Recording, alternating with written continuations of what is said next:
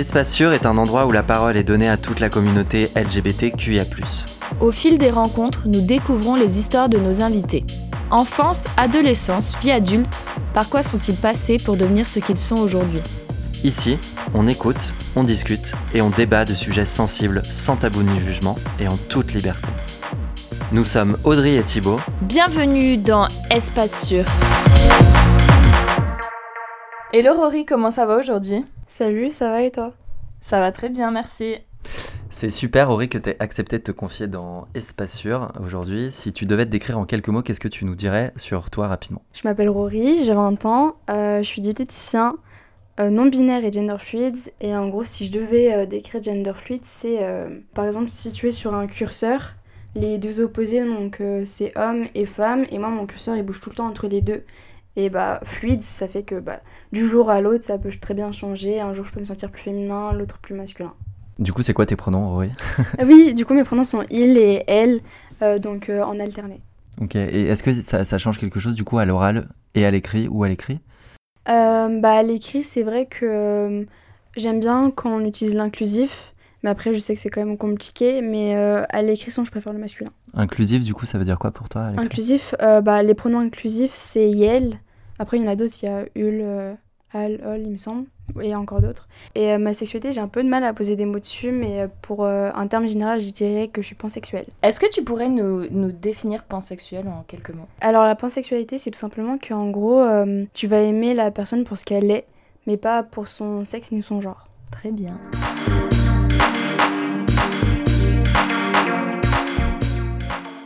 Alors, raconte-nous ton enfance et adolescence, comment les as-tu vécues? Plutôt bien, donc j'ai grandi dans une petite banlieue euh, du 91 qui s'appelle Arpajon. Euh, voilà, j'ai grandi en maison avec ma sœur et, mes parents, ça s'est toujours bien passé. Enfance euh, plutôt du coup normale si on peut le dire et assez heureuse quoi. C'est ça, tout à fait. Trop cool. On n'est pas là non plus pour faire que du drama donc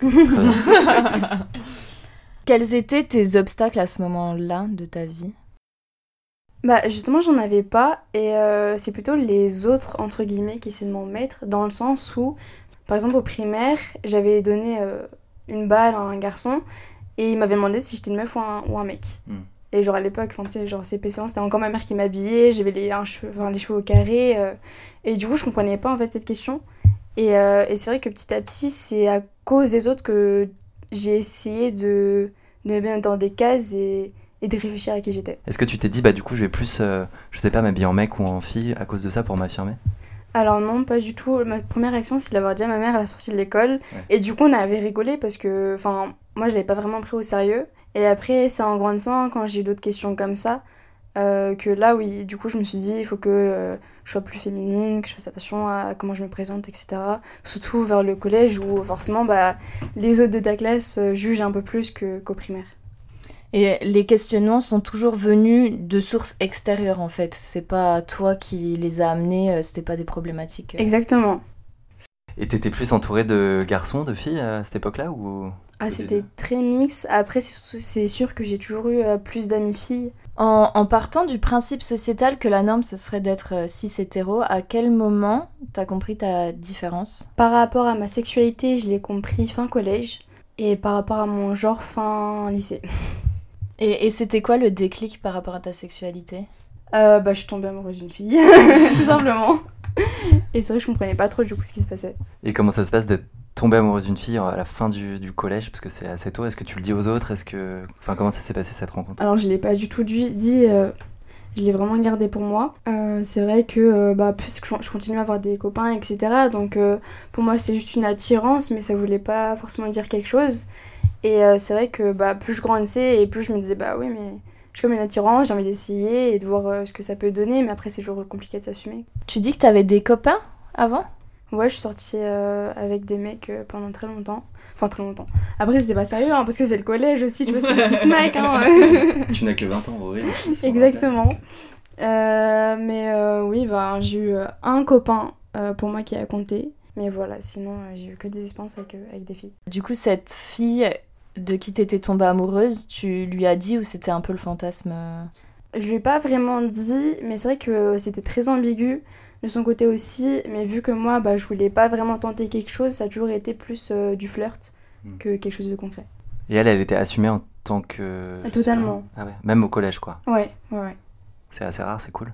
Ouais, justement, bah, c'était un peu la fille euh, qui s'assumait pleinement, euh, que ce soit auprès des profs ou des, ou des élèves. Et, euh, et c'est vrai que ça m'avait un peu aidé, du coup, justement, à, à me situer. Elle était acceptée par tout le monde, les profs, les Euh, élèves. bah, elle avait une apparence très masculine, donc c'est vrai que c'était un peu compliqué pour les élèves de l'accepter parce qu'ils comprenaient pas forcément. Tu nous as dit que euh, le déclic sur ton genre, c'est venu plus au lycée. Je réfléchissais à beaucoup de choses. Euh, même des personnes de ma famille en fait me disaient oui, euh, avoue tu es un gars et tout, alors que encore une fois j'y pensais pas. Et je me représentais ni dans le genre féminin ni dans le genre masculin. Et en fait, euh, vu qu'il n'y a aucune représentation presque, que ce soit cinématographique ou dans, dans les livres, etc., de la non-binarité, c'est moi qui ai dû faire mes propres rech- recherches sur des personnes, par exemple d'Instagram euh, ou sur Internet. Et justement, la non-binarité, c'est un gros terme, un peu un terme parapluie qui regroupe plein de genres qui vont pas se situer justement dans la binarité. Donc binarité c'est homme-femme. Et dans la non-binarité, du coup, il y a plein de genres, dont le mien qui est gender fluid. Et du coup, la différence entre gender fluid et non-binaire Bah, du coup, la non-binarité, c'est le gros terme euh, qui va englober plusieurs genres et le, le genre gender fluid se situe dans la non-binarité. Dans la non-binarité, ok. Est-ce que du coup, à cette époque-là, t'avais une figure, euh, je sais pas, LGBT, voire euh, non-binaire carrément dans ton entourage ou pas du tout? Pas du tout. Euh, tout mon entourage est, euh, est cisgenre et hétéro. Donc c'est vrai que ça a, été, un peu compliqué. Après, la première personne qui m'a dit que je pouvais euh, aimer les filles, c'est une de mes cousines, euh, qui est très ouverte dessus.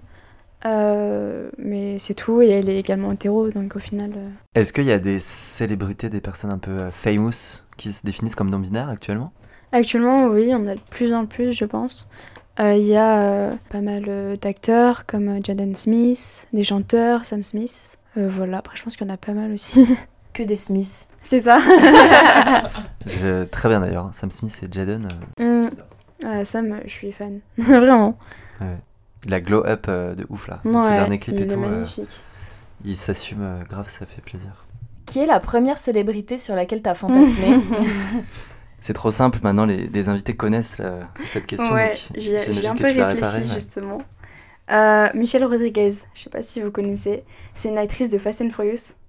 Et en fait, euh, bah, justement, vers fin collège, je, savais que j'avais des attirances pour, euh, pour les femmes. Et euh, Fast and Furious, c'était le film qui était sorti, le gros blockbuster, et du coup, on avait tous été le voir. Et, euh, et j'étais tombée, mais en gros, gros crush sur elle. et après, bah, je dirais des célébrités un peu connues, hein, Ruby Rose, euh, Cara Delevingne, Kristen Stewart. Donc il n'y a aucun homme là dans le, dans le pipe? Non, pas vraiment. C'est bah les hommes, j'ai surtout des attirances physiques, mais pas plus loin. T'es déjà tombée amou- amoureuse d'un homme? Oui, je pense. Enfin, comme j'ai dit, j'ai eu un copain pour moi qui a compté. Euh, bah, après, ça a été assez court, ça avait duré 4 mois. Mais pour moi, je l'ai vraiment aimé. Euh, si tu pouvais donner un conseil au petit euh, Rory que tu étais, qu'est-ce que tu lui dirais? Et merci RuPaul encore pour cette question redondante. je dirais tout simplement de m'assumer plutôt. Euh, parce qu'il faut croire en soi et, euh, et pas vivre par rapport aux autres.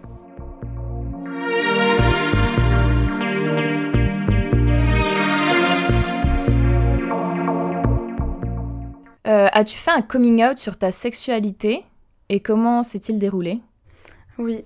Bah pour mes amis, il y en a la plupart que ça n'a même pas été la peine de le faire parce qu'elles l'ont su directement. Euh, tout simplement parce que bah, je le cachais pas forcément et euh, je me sentais pas. Enfin, je sentais pas avoir le besoin de le dire et, euh, et elles non plus. Enfin, ça s'est fait tout naturellement. Mais euh, avec euh, ma soeur aussi, je lui ai fait un coming out, mais c'était plus dans le sens où oui, je parlais à une fille, je l'aime bien. Et du coup, elle a compris elle s'en foutait. Et ma mère, c'était un peu le, le coming out compliqué à faire parce que bah, je commençait à être en couple avec ma copine, ça commençait à durer, alors que j'avais jamais une relation longue avant, donc je me suis dit, bon, euh, là ça devient sérieux. Et euh, ça faisait déjà un moment que je savais que, que, voilà, que j'aimais les, les meufs, et du coup je me suis dit, bon, faut que je le fasse. Et en fait, c'est très drôle comment ça s'est fait. Genre, euh, juste avant, j'étais avec une pote dans sa voiture, et elle me dit, bon, vas-y, tu rentres chez toi, tu lui dis. Et j'ai fait, ok. Et Défi. comme ça. C'est ça, exactement. Et du coup, je lui ai dit, et euh, elle a pleuré. Mais elle a pleuré parce qu'elle était contente que, que je m'assume. Et euh, par rapport à mes frères, donc j'ai deux de mes frères, euh, il y en a un où, euh, où j'ai très rapidement dit ma sexualité parce qu'on est, On est, enfin, je suis surtout assez proche avec sa copine. Ils sont plus... Plus âgés. Plus âgés. Ouais. Euh, Il y en a un qui a la trentaine et l'autre. euh, Enfin, j'ai à peu près 15 ans de différence. euh, voilà, avec mes frères. Et, euh, et le plus âgé, elle le sait pas parce que. Ah, bah, j'en ai pas parlé, mais du coup, euh, la première fois que je me suis coupé les cheveux, on a vu après euh, une réunion de famille et il m'avait pris dans un coin pour me dire bon, que j'étais euh, belle, etc. Et puis il m'a dit, mais euh, j'espère que ça va pas dire que t'es Gwyn. Et du coup, j'étais en mode non, mais t'inquiète. Parce que pareil, à l'époque, bah, c'était début lycée, donc voilà, moi je m'assumais pas complètement. Enfin, je, je savais pas quel mot poser dessus et, et je voulais pas encore m'assumer, donc c'est vrai que c'était en- encore un frein qui se posait face à moi. Et lui, il le sait toujours pas. Non. Pas, ouais, ok. Après, c'est vrai qu'on on se parle pas euh, tous les jours, donc c'est vrai que les, les fois où on se voit, je peux lui dire, ah, en fait. euh, Mais par contre, euh, tu l'as dit à ton autre frère, ouais. et eux, ils sont proches, les deux frères ensemble? Euh, bah, c'est vrai que c'est un peu compliqué, mais il y a des histoires de famille, hein, un peu comme partout. Mm. Donc, euh, euh, on va- peut dire qu'ils sont à peu près proches, mais c'est compliqué, quoi. Mais du coup, euh, 'fin, si je le dis à l'un, il va pas le dire à l'autre. Mais, euh, mais du coup, ouais, j'ai dit à l'autre et il, il- il a totalement euh, accepté. Il y avait une histoire de la copine de ton frère, c'était quoi? Du coup, c'est d'abord à elle que je lui dis au final.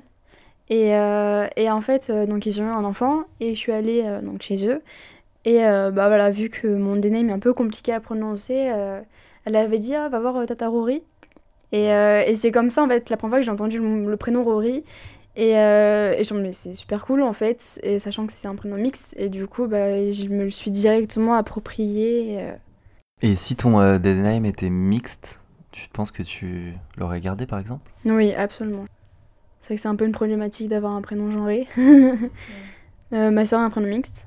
Euh, voilà, j'aurais aimé avoir son prénom, mais euh, on choisit pas forcément. T'aurais pu choisir le prénom de ta sœur euh, à la place de Rory, comme ça vous seriez appelés les deux pareils.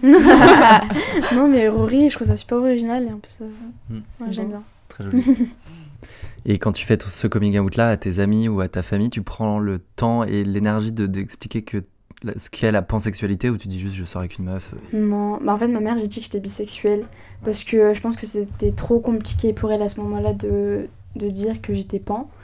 Euh, après, c'est vrai que je lui ai toujours pas dit que j'étais pan, mais je pense que pour elle, ça change pas grand-chose, quoi.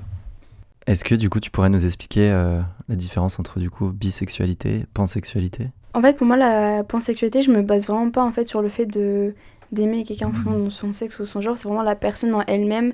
Alors que pour moi, la bisexualité, bah, tu vas aimer la personne en fonction de plus de son genre ou Parce de que c'est une sexe. fille ou un garçon C'est ça. Mais euh, c'est juste que moi, en fait, euh, j'ai pas vraiment envie de poser un mot dessus et plus de me dire j'aime la personne pour ce qu'elle est. Donc il t'arrive euh, à l'heure actuelle de aussi euh, dater et de coucher avec des mecs? Non. cis Non, pas du tout. je suis en couple depuis deux ans avec euh, ma copine, donc euh, on est en relation exclusive. Euh, donc je vais pas trop voir ailleurs non plus. Et c'est vrai que même si, euh, si euh, j'allais voir ailleurs, les mecs ne m'attirent pas plus vraiment. Est-ce que t'as fait un coming out sur ton genre? Oui, euh, ma soeur, je lui ai fait il y a deux semaines en lui disant que je venais ici. Ah. Parce que euh, on parlait des, des résolutions 2021 et elle m'a dit euh, moi j'ai mis que je voulais écouter plus de podcasts. Et du coup je lui dis bah tu sais quoi je vais participer à un podcast parce que je suis gender fluid et, euh, et c'est comme ça que je lui ai dit. Euh, ma mère non je lui ai pas fait de coming out encore. Mes potes encore une fois c'est elles qui m'en ont parlé avant que moi je leur en parle. Elles m'ont dit oui bon c'est quoi tes pronoms? Et, et ma copine dès qu'on s'est rencontrés je lui avais dit En plus, c'est vrai parce que tous les choix dans la vie actuelle, ils sont binaires en fait. T'as euh, homme-femme, est-ce que t'as des exemples dans la vie courante où c'est chiant de, bah, gérer avec ça? Je... Enfin, je sais pas, je pense par exemple aux toilettes. Enfin, c'est con, hein, mais c'est t'as homme ou femme quoi. Ouais, euh, je me souviens que sur une aire de repos, un jour, j'avais été chez d'autres mecs parce qu'il y avait vraiment une longue queue chez les meufs. Et euh, enfin, c'était un peu passé inaperçu, on s'en foutait un peu.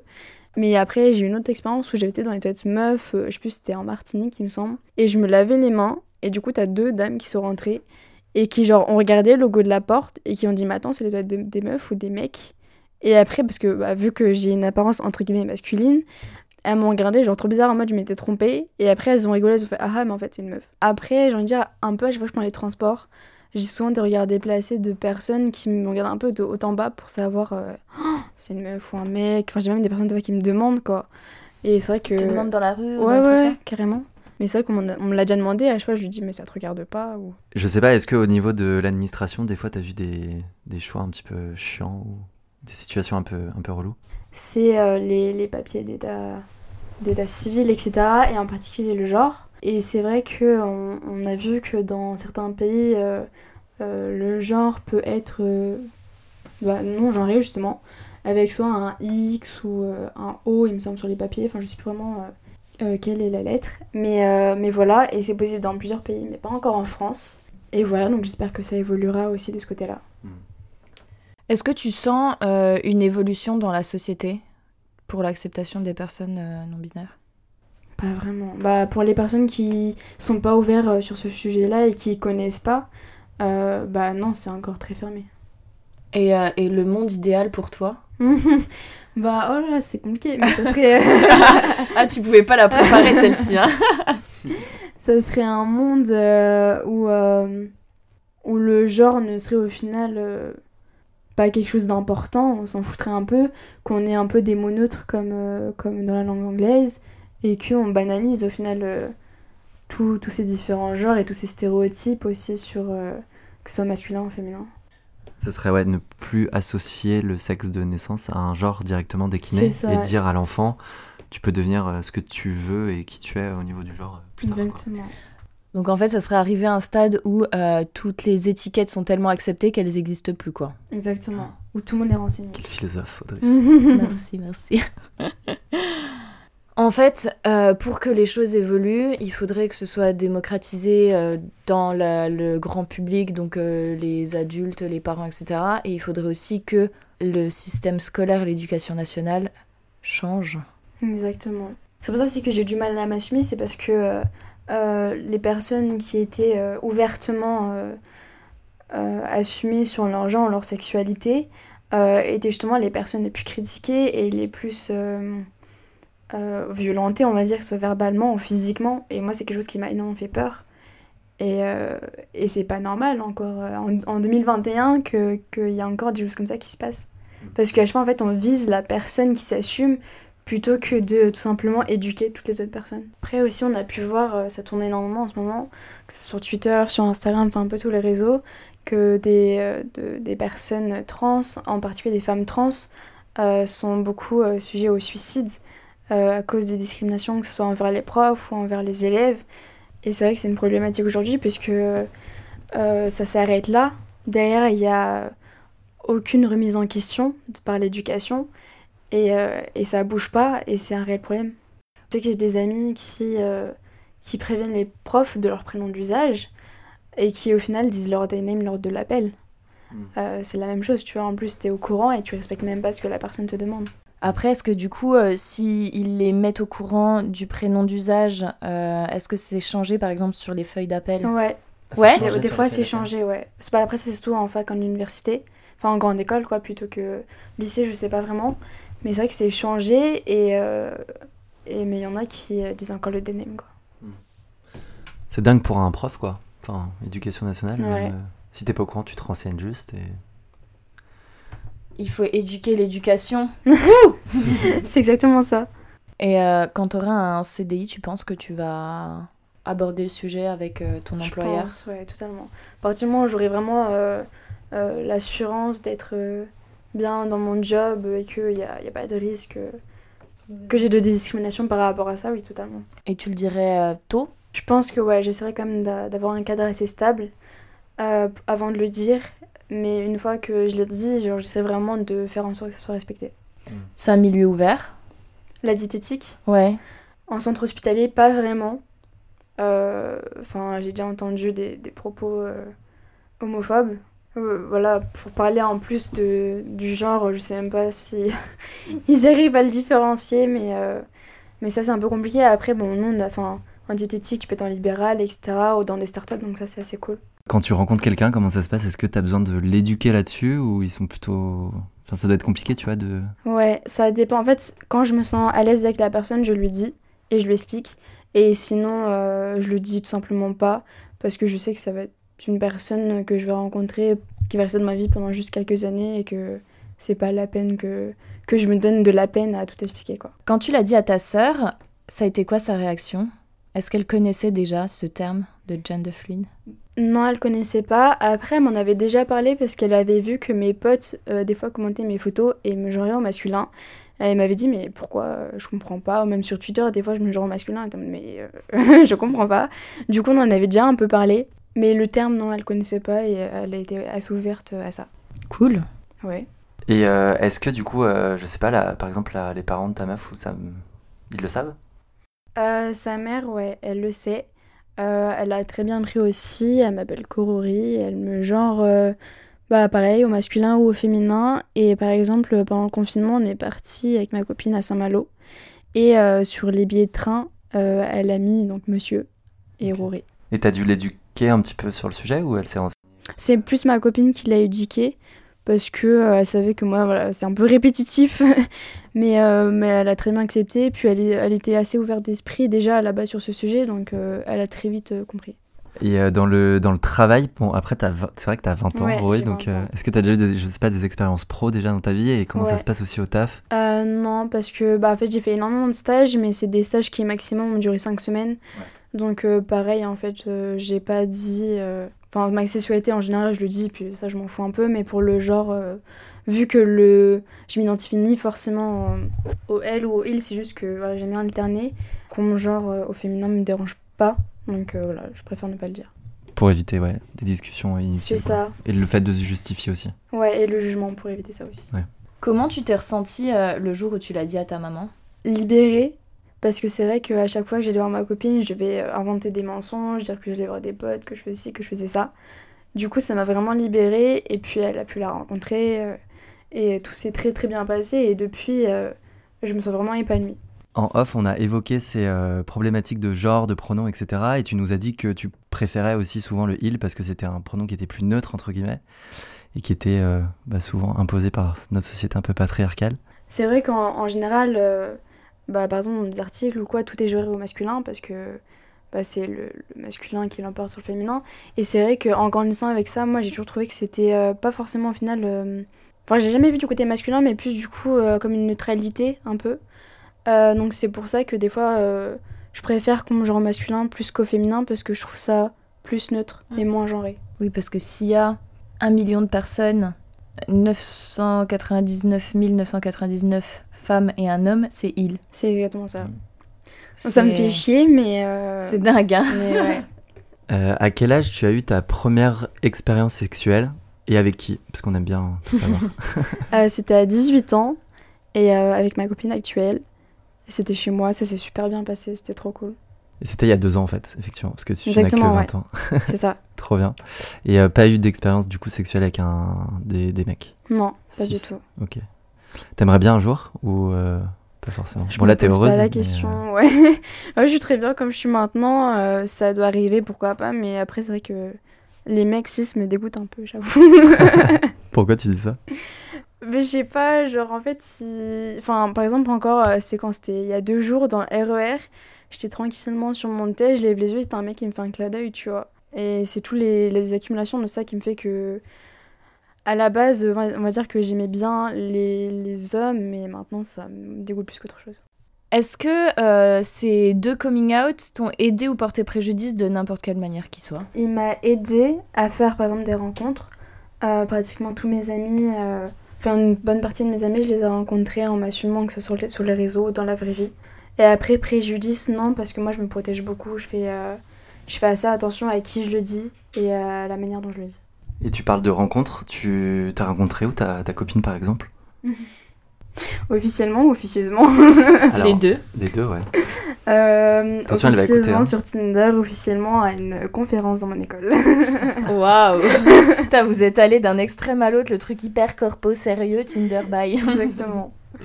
Quand tu dis que euh, tu te protèges vachement, en fait, t'aurais peur de quoi? Bah, des répercussions que ça peut avoir. Par exemple, euh, tout à l'heure, tu m'as demandé euh, si j'avais déjà parlé de mon genre euh, pendant mes stages. Et c'est vrai que j'ai peur, par exemple, qu'à la fin de mon stage, j'ai un mauvais bilan. Parce qu'au final, la personne aurait eu des préjugés sur moi et m'aura moins fait confiance ou je ne sais quoi. quoi. Qui est, des... qui est de la discrimination ou de l'homophobie ou de l'ambiphobie. Ambiphobie, c'est le terme pour, euh, bah, comme l'homophobie, mais pour la non-binarité. Et euh, ta copine, elle se définit du coup comment? Euh, bah, Les cisgenres. C'est vrai qu'elle, quand je l'ai rencontrée, elle se définissait en tant que lesbienne. Et aujourd'hui, bah, c'est un peu toujours le cas, mais c'est vrai que le terme de pansexualité lui va aussi.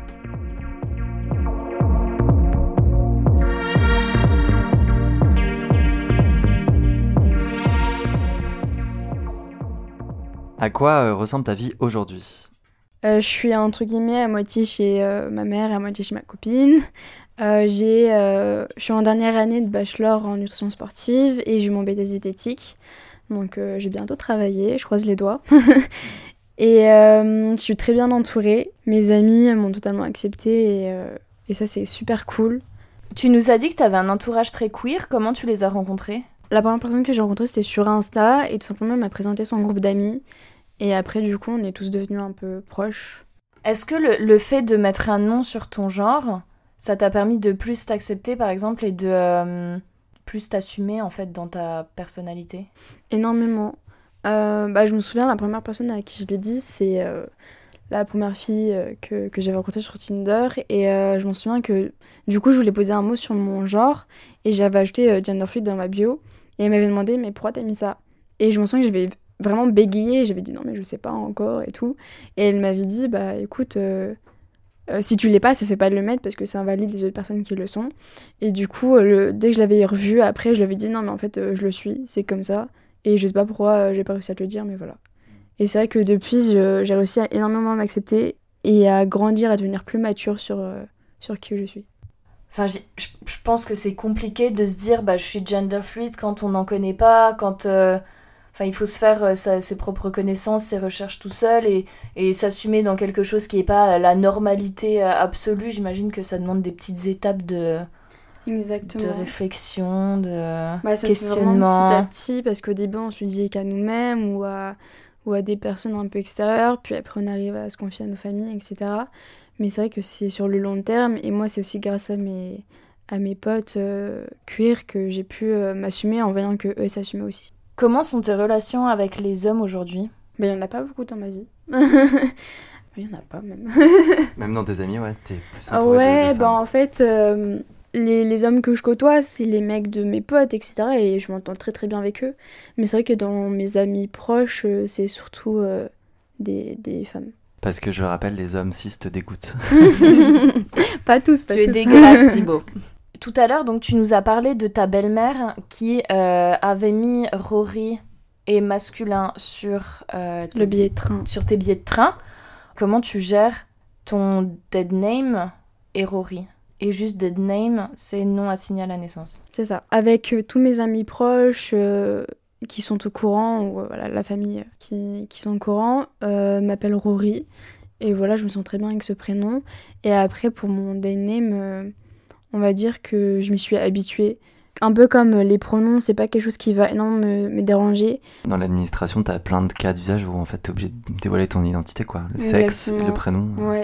Il y a des, des évolutions en cours là-dessus ou pas du tout? Après, on peut changer de prénom, mais il faut avoir une, une raison valable. C'est vrai que j'y ai pensé. Euh, chez moi, j'ai genre tous les papiers pour le faire, mais euh, c'est que c'est compliqué parce qu'il faut des lettres des proches, euh, il faut énormément de papiers pour certifier pourquoi tu changes de prénom. Et en gros, dans toutes les catégories, moi, ce qui correspond le plus, c'est dire que je suis une personne trans et que, entre guillemets, je veux changer de, de genre et moi, j'aimerais pas forcément le dire comme ça, juste que bah, mon, mon ne me correspond pas et que je me sens plus à l'aise avec euh, Rory, mais juste dire ça, c'est pas assez euh, pour la justice. Ta sœur, elle t'appelle Rory? Non.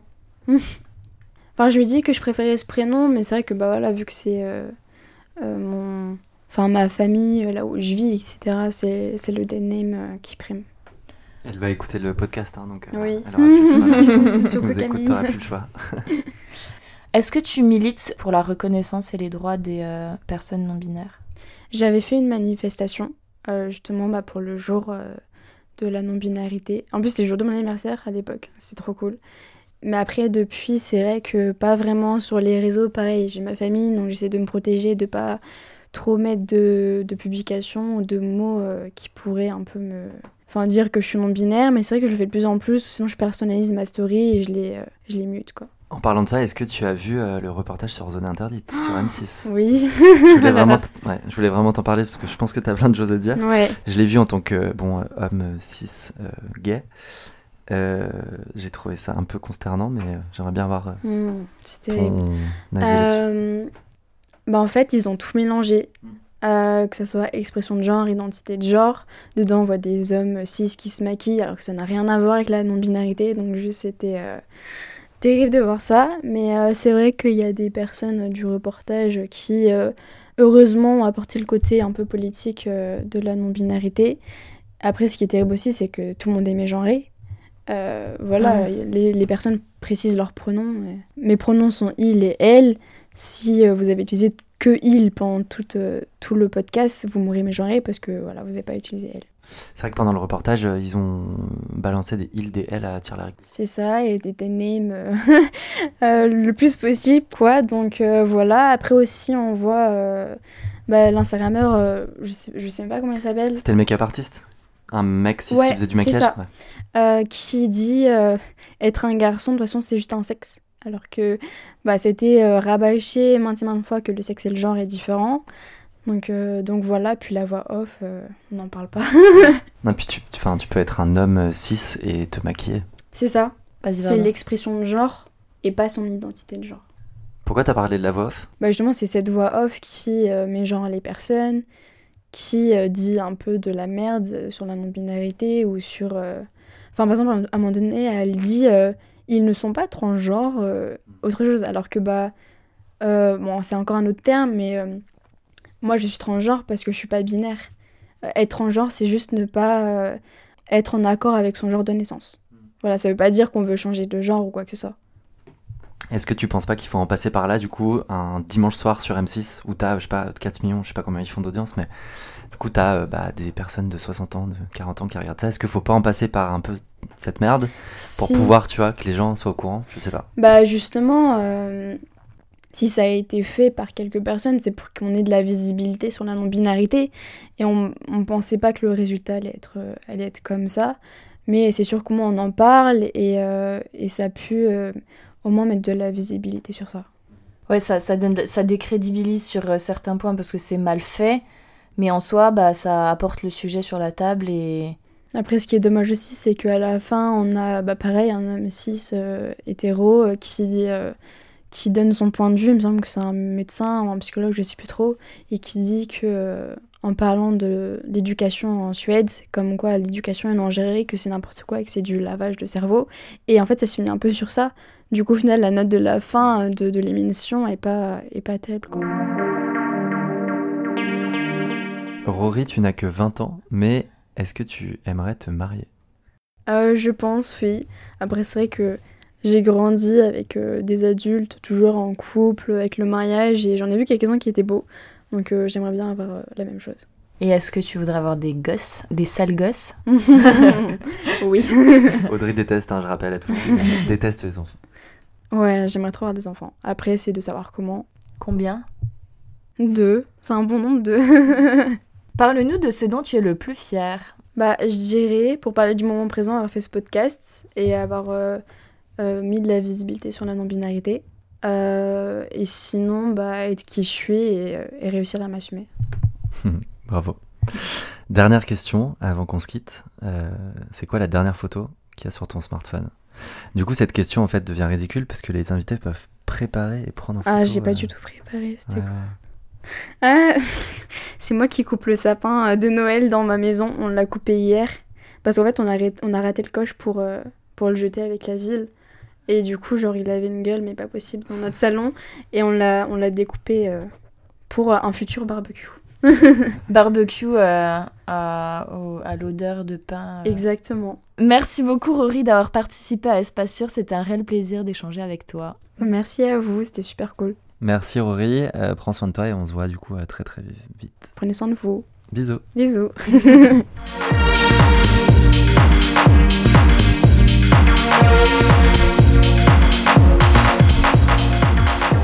Merci à tous d'avoir écouté cet épisode d'Espace Sûr.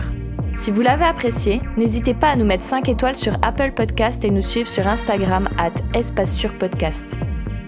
Vous souhaitez participer ou simplement réagir? Écrivez-nous un email à espacesurpodcast.gmail.com. Un grand merci à Louis Collin de nous avoir permis d'utiliser sa musique The Man I Love pour notre jingle et les effets sonores. Nous avons hâte de vous retrouver lors du prochain épisode. Bisous, à bientôt